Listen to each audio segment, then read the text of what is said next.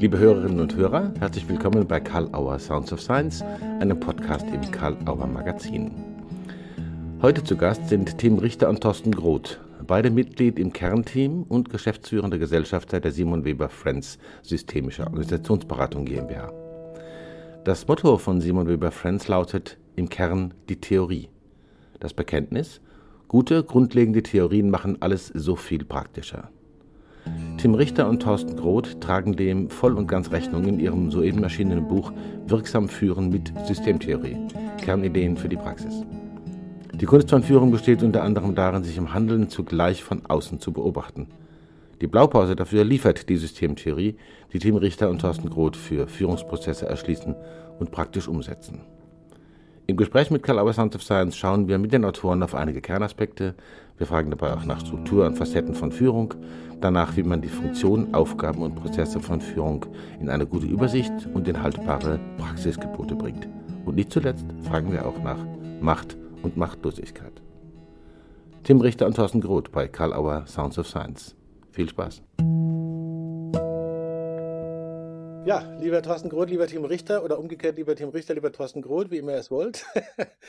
ich begrüße euch zum Gespräch bei Color Sounds of Science und freue mich, dass ihr euch die Zeit nehmt dafür. Vielen Dank. Thorsten, vielleicht du kurz dich, äh, sagen Hallo und dann der Tim, dann wissen die Leute, welche Stimme zu welchem Menschen gehört. Vielen Dank, lieber Matthias. Ich sage auch gern Hallo, dann wissen alle, ich bin Thorsten. Okay. Genau, und ich bin der Tim und äh, Thorsten und Tim gibt es immer im Doppel. Ja, genau. Ja, also wir haben ja einen besonderen Anlass, äh, dieses Interview zu führen. Euer neues Buch, das äh, den Titel trägt Wirksam führen mit Systemtheorie. Untertitel Kernideen für die Praxis. Nicht zu unterschätzen. Kernideen für die Praxis. Jetzt fällt mir erstmal auf, dass es nicht heißt, wie man ja auch erwarten könnte, systemisch wirksam führen oder wirksam systemisch führen. Das heißt dezidiert mit Systemtheorie. Und ich unterstelle euch da natürlich eine Absicht. Was macht denn den Unterschied? Was ist praktischer dran, von Systemtheorie zu sprechen, als dieses Label systemisch zu benennen? Wer immer beginnen mag. Ja, also ähm, es ist ja so, dass das Buch entstanden ist aus dem äh, Führungsseminar, was Thorsten und ich bei äh, Simon Weber Friends machen. Und insofern ist die Philosophie, die hinter dem Buch steht, die Philosophie, die wir bei SWF haben. Und äh, unser Motto lautet da ja im Kern die Theorie, damit es praktisch wird. Und in dann haben wir das dann auch versucht, sowohl die Theorie als auch die Praxis in den Titel des Buches zu bringen. Und äh, der Unterschied ist da ja tatsächlich, oder warum ist uns das so wichtig? Ähm, wir glauben halt, wenn man Theorie ernst nimmt und damit auch wirklich ähm, angemessen und intensiv umgeht, äh, kriegt man einen zweiten Blick ähm, auf die Sachverhalte. Und äh, insofern betonen wir das, ähm, dass wir tatsächlich starke Theoriearbeit auch machen und mit einbringen und dann auch in dem Buch vorstellen, um, und das ist eben das Wichtige, wenn man sozusagen dort die Theorie hat, ist das eins der Werkzeuge, die man benutzen kann, um die Praxis ähm, hoffentlich ein bisschen besser, ähm, angemessener, nützlicher in den Griff zu bekommen. Mhm. Und deswegen ist es immer dieses Doppelspiel von Theorie und Praxis, was dann ja im Titel und Untertitel auftaucht. Ich frage dann nachher auch gleich nochmal nach, aber Thorsten will sicher was ergänzen. Ich kann, ich kann, will, ich kann gerne etwas ergänzen. Äh, mal angenommen, wir hätten das Buch jetzt systemisches Führen genannt, dann hätten wir ein Versprechen, das wir gar nicht geben wollen und was vielleicht auch gar nicht haltbar ist. Es gäbe spezifisch systemische Arten des äh, Führens. Und wie, ähnlich wie Tim es gerade eben gesagt hat, äh, wir ähm, präsentieren relevante systemtheoretische Denkfiguren, die natürlich dann in der Praxis, in der jeweils einzigartigen Praxis einen Unterschied machen sollen für Führungskräfte oder für Personen, die mit Führung beschäftigt sind. Aber das mündet alles nicht in spezifisch systemisch und das wäre ja dann die andere Seite, ein nicht systemisches ähm, Führen. Ähm, mhm. Das halten wir nicht für angemessen. Das ist eine Diskussion, die werden viele auch hier aus der Hörerschaft oder die werden viele in der systemischen Szene auch kennen. Gibt es eigentlich ein systemisches Führen oder gibt es systemisches Beraten? Gibt es mhm. systemisches Managen? Äh, das halten wir nicht für angemessen. Es gibt systemtheoretische Arten und Weisen, Verhalten zu erklären. Und das ist das, was wir versuchen mhm. auch deutlich zu machen. Mhm. Das finde ich eine sehr, also ich bin froh, dass ich die Frage gestellt habe, weil auf die Weise wirklich diese Unterscheidung klar wird, welche Praxisrelevanz hat die Theorie, wenn sie nicht sozusagen in diese Idee, es gäbe so etwas wie systemisch im Gegensatz zu nicht systemisch. Ne? Das ist ein anderer Fokus. Äh, ich frage da nachher noch mal ein bisschen nach, insbesondere wenn es darum geht, für wen das Buch äh, äh so wichtig ist. Ähm, ich will was anderes fragen. Es, zumindest im Titel wird zum Beispiel nicht von Leadership gesprochen. Das war längere Zeit auch noch üblich, aus welchen Gründen auch immer. Es wird dezidiert von Führen oder Führung gesprochen. Hm. Im ersten Kapitel heißt es dann trotzdem zu den Aufgabenbereichen von Führungshandeln Direct Manage Lead. Ihr übersetzt es, so wie ich es verstanden habe, mit spezifischen Aufgaben. Direct für Richtung sorgen, Manage Dinge geregelt bekommen, Lead Menschen gewinnen. Und zwar als solche Aufgaben, in denen Führungshandeln sichtbar wird. Also jetzt kommt eine Frage Bündel. ist eine Priorisierung oder ist eine Art Hierarchie von diesen dreien? Wie behält man den Überblick, worum es gerade geht, beziehungsweise worauf es jetzt gerade besonders ankommt? Und vielleicht damit zusammenhängt, was heißt Führungshandeln sichtbar wird? Hm. Kann ich kann ja vielleicht. Ja. Ich kann ja mal einen ersten Versuch machen. Also dieses Stichwort Hierarchie. Ähm, auf jeden Fall kommt Direct Manage Lead nach der Definition von Führung. Ja. Ähm, und äh, insofern steigen wir in dem Buch ähm, nochmal vorher ein, bevor wir zu dem Führungshandeln kommen, was ist eigentlich Führung überhaupt? Und ich finde das immer extrem hilfreich. Ähm, alle reden immer darüber, äh, aber was ist unsere Vorstellung davon, was das eigentlich ausmacht? Und da haben wir äh, im ersten Kapitel eben sehr stark darauf abgezielt, äh, Führung grundsätzlich als einen Prozess zu definieren.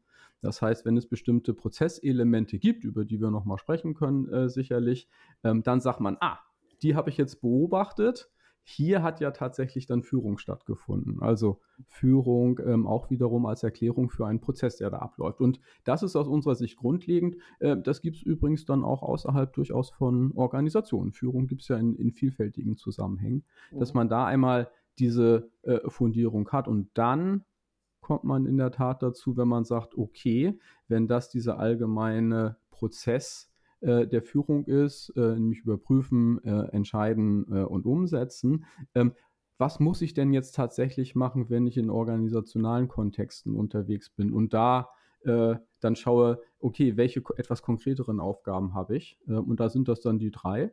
Und wir würden sicherlich sagen, die drei sind äh, nicht in einem hierarchischen Verhältnis zu sehen, äh, sondern alle drei, es gibt sicherlich ein Mindestmaß, das man alle drei machen muss, ähm, aber welche davon im Vordergrund steht, ähm, hängt davon ab, in welcher spezifischen Situation man ist und äh, sie beeinflussen sich natürlich auch gegenseitig. Hm. Hm. Und es gibt äh, immer zwei Ebenen, auf denen wir das diskutieren können. Ähm, das, was wir jeweils versucht haben, ist es, die unterschiedlichen und sicherlich auch zum Teil widersprüchlichen Diskussionsstränge in der Führung und Management-Literatur, äh, zum Teil auch in der US-amerikanischen, da kommt ja die Leadership-Diskussion her, mhm. ähm, aufzunehmen und äh, auf eine angemessene Art und Weise zu adaptieren. Ähm, Henry Mintzberg, um hier jemanden zu nennen, äh, dem wir natürlich sehr folgen im US-amerikanischen Raum, aber auch Rudi Wimmer hier im deutschsprachigen Raum, von äh, dem man hier vieles lernen kann, haben ja gezeigt, dass diese Engführung auf rein Leadership, die Qualitäten, die Leadership-Qualitäten einer einzelnen Führungskraft ja nicht ausreicht, um über Führung zu reden. Wo, gleichwohl haben wir, und das ist dann wiederum die pragmatische Einarbeitung von diesen Konzepten, bei Direct Manage Lead gesagt, naja, ist, äh, Lead, Lead, Leadership ist schon, ist schon eine Facette, ähm, Menschen zu gewinnen. Aber es ist äh, nicht die Facette schlechthin und es, es ist nicht nur eine Eigenschaft von ähm, einer Führungskraft so zu sein, sondern sie muss insgesamt für Prozesse sorgen, in dem diese Dreiheit Direct Manage Lead äh, zusammenkommt. Und erst wenn diese Dreiheit hergestellt wird, für Richtung sorgen, äh, die Dinge geregelt bekommen und Menschen gewinnen, dann können wir von angemessenem Führung oder auch Führungshandeln sprechen. Mhm. Und was man vielleicht auch noch ergänzen kann an der Stelle, ähm, da sieht man, finde ich jedenfalls, wie Systemtheorie praktisch wird. Ähm, denn äh, diese drei Dimensionen, Direct Managed Lead, die wir haben, gibt es auch andere äh, Protagonisten, die das schon genannt haben. An vorderster Stelle sicherlich Peter Drucker zu nennen, ähm, aber auch so ein äh, Stephen Bungay mit einem Buch äh, The Art of Action. Äh, die Frage ist ja, warum denn eigentlich diese drei? Ähm, und äh, was aus unserer Sicht dahinter steht, ist das, was dort passiert oder worum man sich kümmert, ist die Kopplung an relevante Umwelten der Organisation. Mhm. Ne, also dieses Thema für Richtung sorgen, aus der Zukunft herführen. Die Frage, wie sorge ich eigentlich dafür als Organisation in meinem Marktumfeld, in meinem Wettbewerbsumfeld äh, so dazustehen, äh, dass ich da wirksam werden kann, ist die erste Kopplung. Äh, das ganze Thema Management sehr stark in die Teilsysteme einer Organisation gedacht. Ne? Gibt es Teams, Abteilungen und was nicht alles. Wie bekomme ich die eigentlich koordiniert? Also eine Kopplung innerhalb äh, äh, der Organisation in, mit den Teilsystemen und dann die letzte natürlich, wie sorge ich eigentlich dafür, dass ich am Ende äh, durchaus auch Mitarbeitende habe, äh, die einen Beitrag äh, zur Organisation leisten können. Das dann die dritte Kopplungsaufgabe. Mhm. Und äh, so hat man eine systemtheoretische Begründung dafür, warum eigentlich diese Aufgaben im, äh, im Blick kommen. Ein Grund mehr, nochmal diesen Fokus auf Systemtheorie zu legen. Du hast den Begriff mhm. der Kopplung, da könnte man lange drüber reden, aber da kommt erst in den Blick, wenn man diesen systemtheoretischen Blick hat und nicht einfach von systemisch redet, ne? habe ich den Eindruck. Äh, du hast jetzt was gesagt, äh, da wird plötzlich Führung sichtbar, also äh, so eine Art Aha-Effekt. Aha, hier hat Führung stattgefunden. Das heißt, manchmal findet es auch statt, ohne dass es da eine Beauftragung gibt, mehr oder weniger unfreiwillig, oder wie? Ist das so eine Zusatzfrage? Ja, natürlich. Mhm. Also das ist, das ist ja wichtig, dass man einen allgemeinen Blick hat für Führungsprozesse.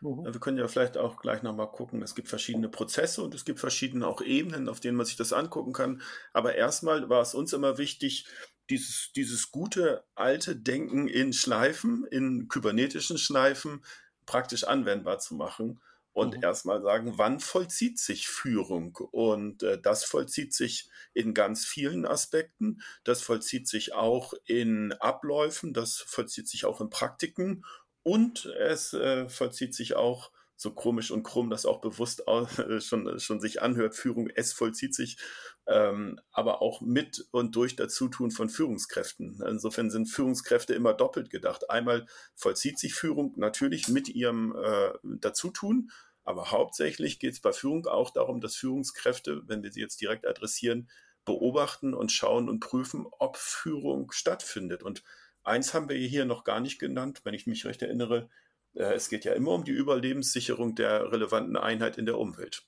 Darum geht es immer. Das ist die Kernfrage.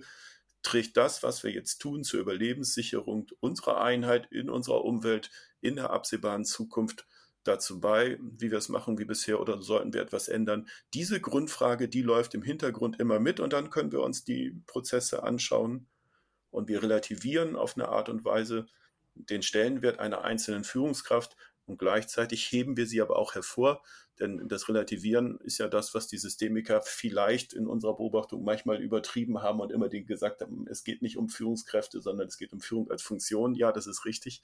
Aber am Ende gibt es ja herausgehobene Positionen und die, und die werden daran gemessen, dass sie wenigstens dafür sorgen, dass es passiert. Hm. Ich will da mal jetzt, habt, habt ihr schon vorweggenommen oder schon, schon angetriggert, nämlich so ein äh, Kernfragebündel oder Frageleitmotiv. Führung als Funktion, Führung als Aufgabe, als Prozess habt ihr genannt und Führung als Person. Dieses ähm, führt dann bei euch in den Kapiteln immer zu so praktischen Geboten. Ja? So, so einem mhm. Angebot aus dem, was ihr theoretisch zur Verfügung stellt, was abzuleiten, wo man sagen kann, das hält. Darauf muss man achten. Ja? Mhm. Das kann sich quasi an den Kühlschrank hängen, habe ich den Eindruck. Das wäre sicher sinnvoll oder sonst wohin.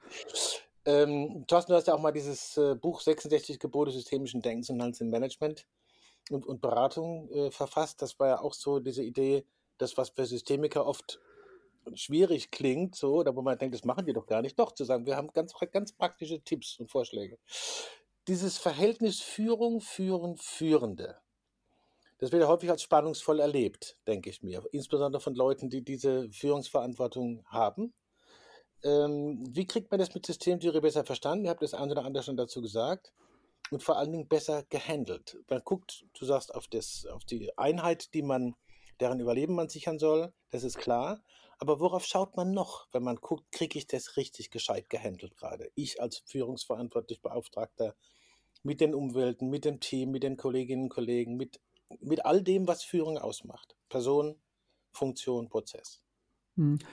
Also unser Anspruch mit dem Buch geht schon dahin, äh, dass wir Orientierungswissen zur Verfügung stellen. das wäre jetzt ein Unterschied zu Rezepten. Ne? Also Rezepte heißt hier, wir wissen, wie es geht, die Sachen machen und dann kommt da was Gutes dabei raus. Soweit würden wir dann doch nicht gehen, weil natürlich jede Situation wieder einzigartig ist. Aber es gibt eben äh, Dinge, Strukturierungen, Unterscheidungen, äh, systemtheoretische Prinzipien, die die Wahrscheinlichkeit erhöhen, dass ich wirksam werde ähm, in meiner Rolle als Führung. Und insofern ordnen wir äh, mit den Konzepten, die wir zur Verfügung stellen und geben damit hoffentlich äh, den Lesenden äh, entsprechende Orientierung. Und wenn man das mal äh, nimmt, ähm, eine Sache hatte Thorsten schon angedeutet, äh, Systemreferenz. Ähm, immer wieder passiert ist, dass man sich nicht so klar ist, was soll hier eigentlich geführt werden. Und das macht halt einen Unterschied, ob ich einen Mitarbeiter, Mitarbeiterin führe oder ein Team oder eine Organisation. Oh. Ähm, weil die Führungsaufgaben, die ich habe, sich aus diesen unterschiedlichen Systemebenen oder Führungsebenen durchaus unterscheiden. Ähm, und dafür immer wieder Klarheit zu haben, wenn man irgendwie sich unsicher ist, darauf zu referenzieren, Moment mal, Stück zurücktreten, was ist hier die relevante Einheit, mhm. für die ich das Überleben sichern möchte oder die Wahrscheinlichkeit größere machen möchte, ähm, hilft extrem. Oder ähm, das andere, ähm, was wir jetzt ja auch mehrfach angesprochen haben, was du auch gerade gesagt hast, mit diesem Führen als Prozess, als Funktion, ja. Führungskraft, äh, wenn man das versucht zu ordnen, übergreifend ist es immer Führung als Funktion. Das gilt immer. Ne? So. Ähm, häufig genug, und das ist das, was äh, äh, Systemiker dann ja kritisieren, dass Führung mit Führungskraft gleichgesetzt wird. Nein, also das sollte man nicht machen.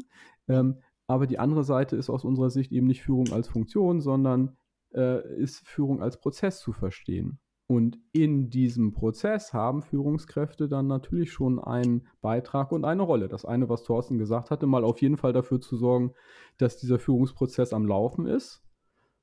Und dann gibt es dann eben die, die kritischen Stellen, an denen sie dann eingreifen können. Und da haben wir wieder Orientierungswissen ähm, von der Systemtheorie in dieser diesem Führung als Prozess, was wir auch Führungsschleife nennen, gibt es diese drei Elemente, ähm, nämlich das Überprüfen. Also überhaupt mal zu schauen, wie bin ich eigentlich meine führende Einheit relativ äh, in ihrem Kontext, in ihrer Umwelt? Gibt es Handlungsbedarf, Änderungsbedarf? Mhm. Ähm, also passen soll und ist an der Stelle zusammen. Mhm. Äh, und das ist natürlich eine, eine Leistung, da einmal zu gucken, was ist überhaupt das Soll äh, ne, das äh, muss ja gesetzt werden an der Stelle und dann zu gucken, und gibt es eine Soll-Ist-Differenz? Ja, nein. Das ist eine e extrem kritische Leistung. Die ja. wird in so einem Führungsprozess erbracht. Dann natürlich die Frage des Entscheidens. Und wir wissen ja, Entscheidung spielt in Organisationen eine hochrelevante Rolle. Mhm. Insofern ist das auch mit drin und dafür zu sorgen, dass in einem Führungsprozess Entscheidungen stattfinden und dann idealerweise, dass danach dann auch im Sinne der Entscheidung gehandelt wird, also sprich, dass umgesetzt wird. Und Führungskräfte müssen dafür sorgen, dass das läuft und dann können sie sich überlegen, an welchen dieser drei Prozessschritte sie auf welche Art und Weise sich einbringen wollen. Hm. Hm.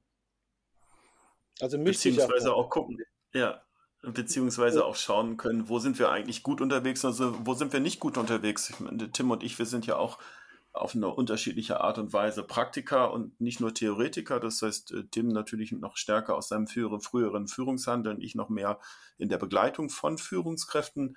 Äh, wir haben also deshalb überprüfen, entscheiden, umsetzen ähm, gewählt, weil wir nicht nur glauben, dass es die drei relevanten äh, Prozessschritte sind, sondern weil man auch sehr gut zeigen kann und in der Praxis sehen kann, es gibt Organisationen, die sind extrem gut im Entscheiden und haben aber nicht viel überprüft oder es gibt Organisationen, die überprüfen die ganze Zeit, aber die Entscheidungsprozesse sind so nicht gebaut. Das heißt, die haben eine Studie nach der anderen und hinterfragen das immer, aber die Entscheidungsprozesse laufen dann immer, wie sie laufen. Oder wir haben Organisationen, das kann man jetzt unterschiedlich durchspülen, sie, die können gut überprüfen, sie können gut entscheiden, aber die Umsetzung in die, ähm, also in die wirksame Umsetzung in die Organisation, die fun funktioniert auf eine Art und Weise nicht.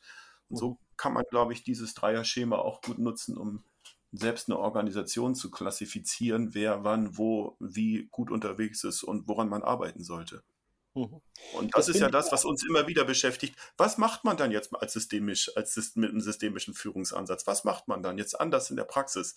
Das ist mhm. eine Frage, die uns immer wieder beschäftigt hat. Das finde ich auch, wenn ich das mal so einfach auch wertend sagen darf, so gut gelungen an, dem, an der Art und Weise, wie ihr es schreibt. Man wird permanent an der Praxis entlang mitgenommen und die Relevanz der theoretischen Reflexion wird dadurch permanent klar. Auch weil es immer wieder zu diesen äh, Geboten oder, oder Tipps kommt. Aber du, ihr habt das jetzt schon angedeutet, sozusagen dieser Unterschied. Äh, das Buch ist eigentlich für Führungsverantwortliche zumindest auch und richtet sich an die, aber es richtet sich auch an Beraterinnen und Berater, gegebenenfalls auch an Organisationen selbst sozusagen. Ähm, wie kann man sozusagen diese beiden Adressgruppen ein bisschen sortieren? Und äh, da gibt es ja bei Beratung auch einen Unterschied vielleicht zwischen äh, extern angefragter Beratung und organisationsintern situierter Beratung. Worauf muss man da achten? Vielleicht ein bisschen groß jetzt, aber ein paar Tipps fand ich toll. Naja, die erstmal, wenn Führung die Funktion der Überlebenssicherung einer Organisation ist, dann wird ja auch deutlich, dass ähm, sich darum nicht nur Führungskräfte kümmern sollten. Und insofern wird deutlich, dass die Leserschaft auch eine ist, die wir ausweiten können. Insofern gibt es mhm. natürlich Führungskräfte, die auf eine Art und Weise re äh, reflektierend ähm, schauen können, äh, wo werde ich wie aktiv und wirksam Mhm. Das Wichtige ist aber, wir haben, wir haben ja so viele, wir haben ja Führung überall verteilt. Das heißt, wir haben überall Experten, ja. die irgendwo auch in Führungsrollen kommen. Wir haben, wir haben Projektleiter, wir haben einfache Teammitarbeiter. Sie müssen mhm. ja irgendwo immer in Führung äh, gehen. Und mhm. insofern glauben wir schon, dass äh, die, das, und da sind wir ja nicht die Einzigen, die immer wieder zeigen, wenn Führung eine verteilte Funktion ist in Organisationen, dann ist sie so verteilt, dass eigentlich alle Ebenen darauf äh, schauen könnten und davon profitieren können. Ja. Ist ja nicht mhm. mehr so. Und, und gerade wenn es hier, je hierarchiefreier es wird, desto wichtiger wird es ja, dass man ein geteiltes Führungsverständnis hat.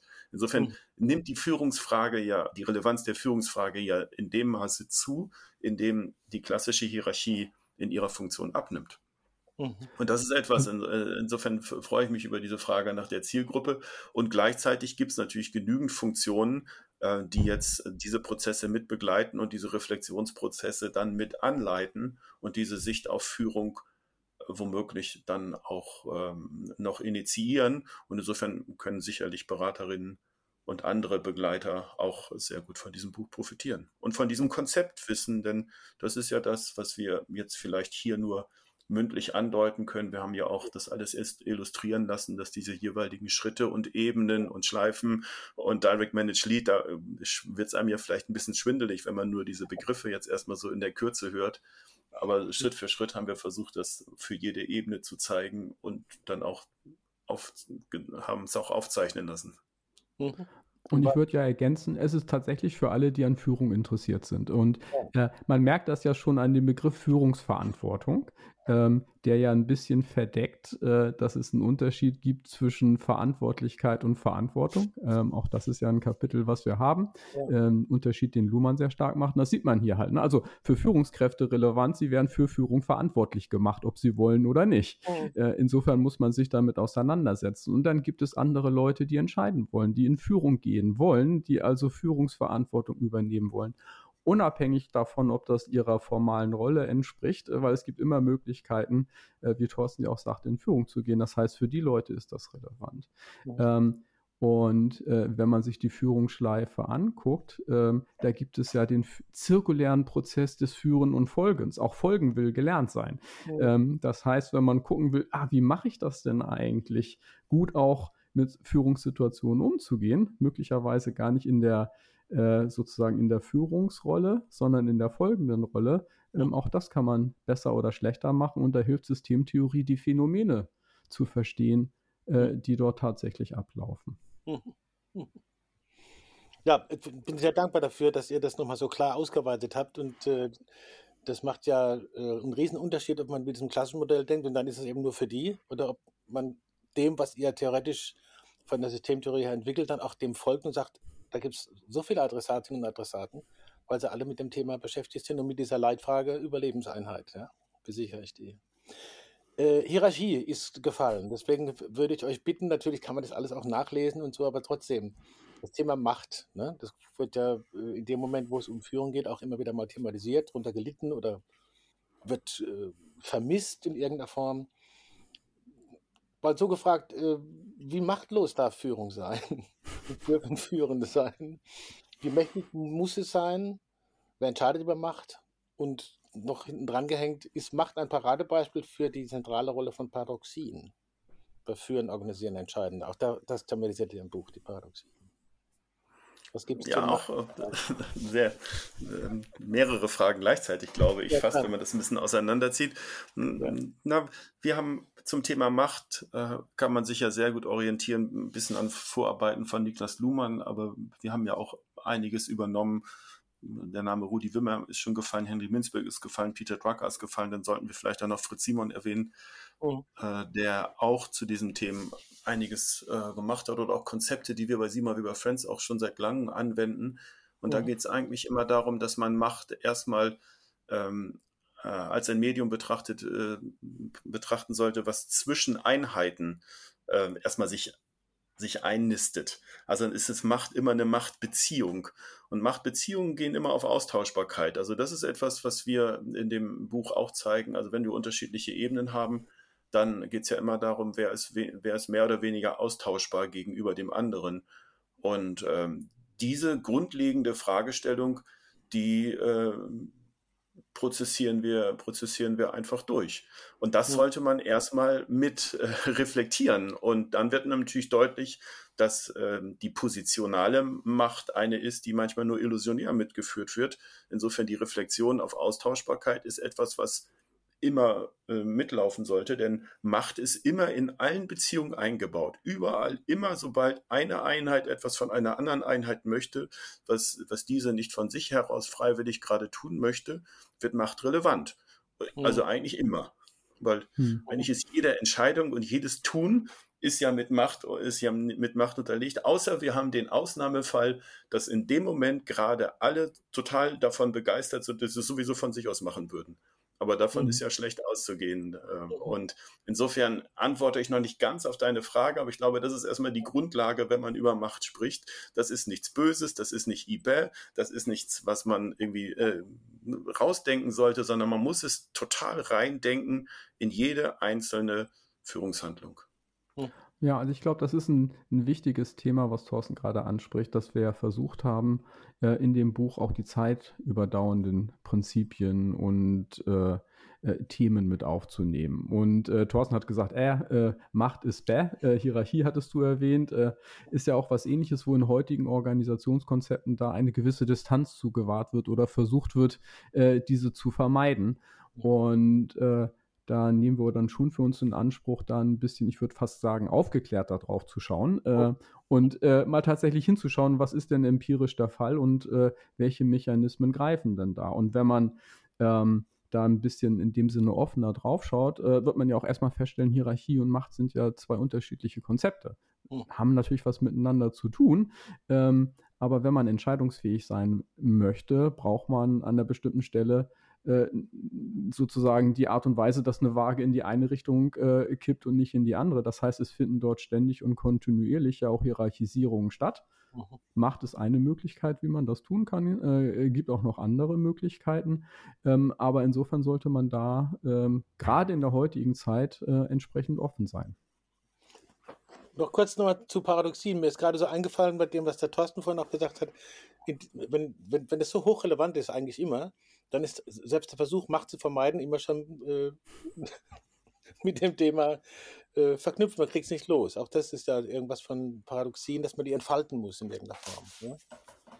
genau, du musst einen Umgang, du musst einen aufgeklärten, wie Tim es gesagt hat, du musst einen aufgeklärten Umgang damit finden. Also wir können, wir schreiben dieses Buch natürlich auch immer quer zu allen Modethemen. Also das ja. muss man ja auch sehen, weil wir haben jetzt ja gerade keinen modisch klingenden Namen da drauf und das Zeitüberdauernde ist ja auch das, was wir hoffentlich auch diesem, diesem Buch jetzt mit in die Wiege legen und der Rest wird sich dann ja zeigen über die Verkaufszahlen im Laufe der Zeit.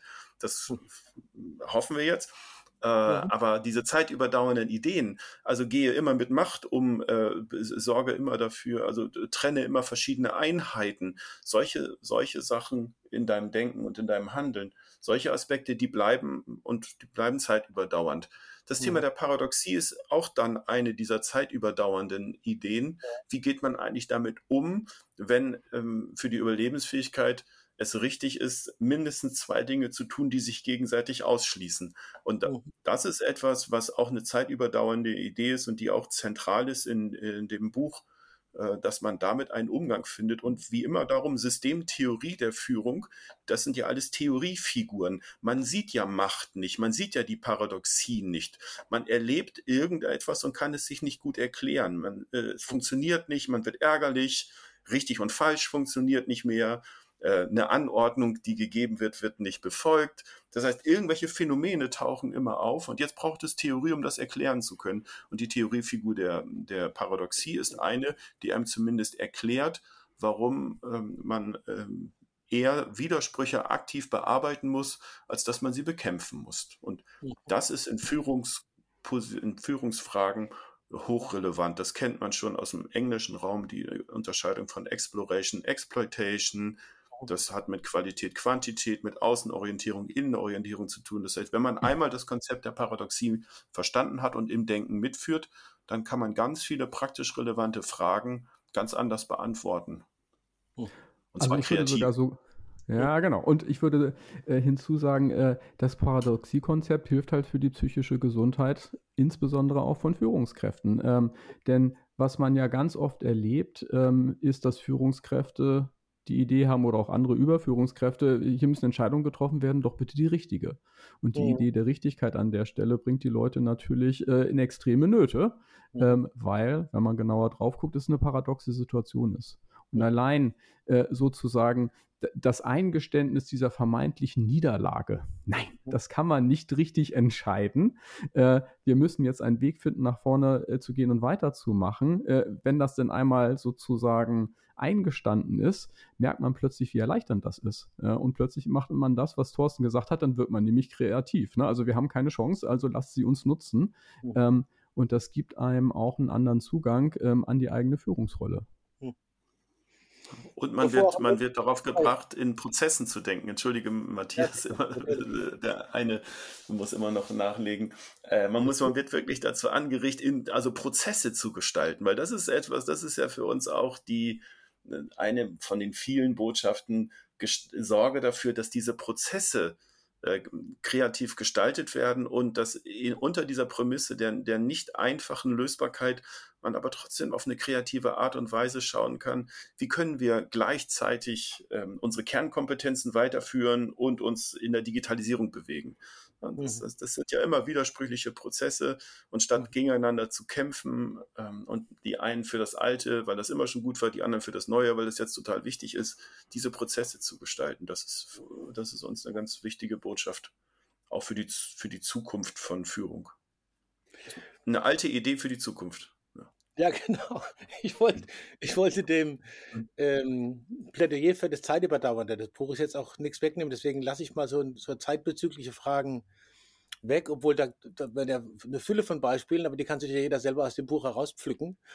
Äh, je nachdem, wie er auch damit äh, verknüpft ist. Wenn ihr wollt, könnt ihr natürlich was dazu sagen. Ansonsten käme jetzt die Sounds of Science Last Question. Weiß nicht, gibt es noch irgendwas zu dem Thema?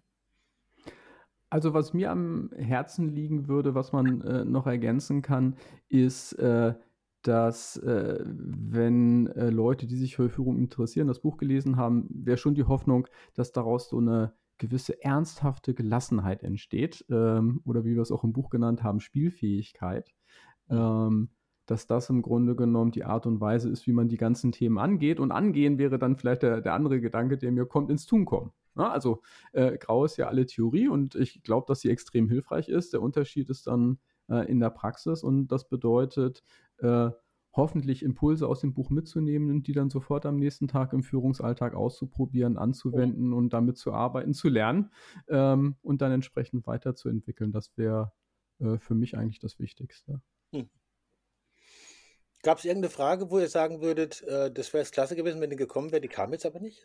oder, oder irgendeine Thematisierung? Oder gibt es vielleicht noch ein Abschlussstatement zu dem, was du jetzt noch gesagt hast, Tim? Dann könnt ihr euch diese Frage selber vorlegen, wenn ihr so wollt. Ja, du könntest noch, du könntest noch die, äh, die Frage stellen, äh, wie, wie arbeiten eigentlich zwei Autoren zusammen, wo der eine äh, eher in Führungsfunktionen zuletzt dann auch in Vorstandsfunktionen tätig war und, und jemand anderes, der vielleicht ein bisschen mehr von der Theorie kommt. Ähm, mhm. Das wäre das, ja, das was ich glaube, was mhm. das ist das, was wir im positiven Sinne glaube glaub ich, zusammengebracht haben. Und das ist auch das, was, es klingt ja dann immer manchmal so beschönigend, aber was ich tatsächlich sagen kann, was, äh, was auch der Reiz des gemeinsamen Arbeitens ausmacht, immer aus diesen beiden Perspektiven zu gucken. Also die gemeinsame Basis in der Systemtheorie, aber vielleicht manchmal die etwas härteren Theorieentscheidungen und gleichzeitig ähm, dann bei Tim die Frage, ja, aber ähm, wir müssen auch immer zeigen, was, was soll der jetzt tun? Was soll man jetzt machen? Weil wenn ich in der Situation bin, ich muss dann auch entscheiden. Also immer wieder zu schauen, ja. was äh, sagt die Systemtheorie, was kriegt man aus einer Beratungsreflexion mit, aber dann auch immer zu sagen, was ist das, was ähm, Führungskräfte, wie es Führungskräften ergeht, weil ich glaube, das können nur Führungskräfte, die über Jahre dort in solchen Positionen tätig waren, auf so eine Art nachvollziehen. Da mhm. kann ich es ja immer nur ahnen von außen, denn ich war mhm. nie große Führungskraft. Mhm. Umso mehr ist bei mir sozusagen, bleibt auch noch hängen. Ich habe mir schon überlegt, wem schenke ich das Buch? Ich gucke überhaupt nicht darauf, ob die Führungskräfte sind oder nicht, oder Beraterinnen und Berater. Äh, das, das ist einfach wichtig. Und deswegen überlege ich mir für die Herbsttour und für die, für die Weihnachten gar nicht wem, sondern nur das. ich danke euch für das Gespräch. Ich hoffe, es hat für euch auch Spaß gemacht. Ich fand es sehr erhellend und freue mich, dass das Buch jetzt dann da ist und äh, seinen Weg macht. Und äh, bin da sehr zuversichtlich für alle hier im Haus. Vielen Dank auch für das Buch und fürs Gespräch und auf weiteres. Ja, vielen Dank, Matthias. Vielen Dank. Gerne. Thorsten Groth und Tim Richter bei Karl Auer Sounds of Science. Vielen Dank. Karl Auer Sounds of Science gibt es im Karl Auer Magazin und überall, wo es Podcasts gibt. Wir möchten natürlich hier wieder hinweisen auf die weiteren Podcasts im Karl Auer Magazin, unter anderem Heidelberger Systemische Interviews, die Autobahn-Universität oder den Podcast mit Fritz B. Simon zu seinem Opus Magnum Form und Reloaded, von dem inzwischen vier Staffeln gesendet sind. Neu gestartet ist auch die erste Staffel des Podcasts Blackout, Bauchweh und kein Bock mit Timon Nolle, dem Autor des gleichnamigen Buches, zu seinem besonderen Ansatz in Prüfungs- und Aufsichtscoaching. Besuchen Sie gerne unsere ganze Website www.karl-auer.de, stöbern Sie im Programm mit den aktuellen Neuerscheinungen und dem Magazin. Danke für die Aufmerksamkeit und bis zum nächsten Mal bei Karl Auer Sounds of Science.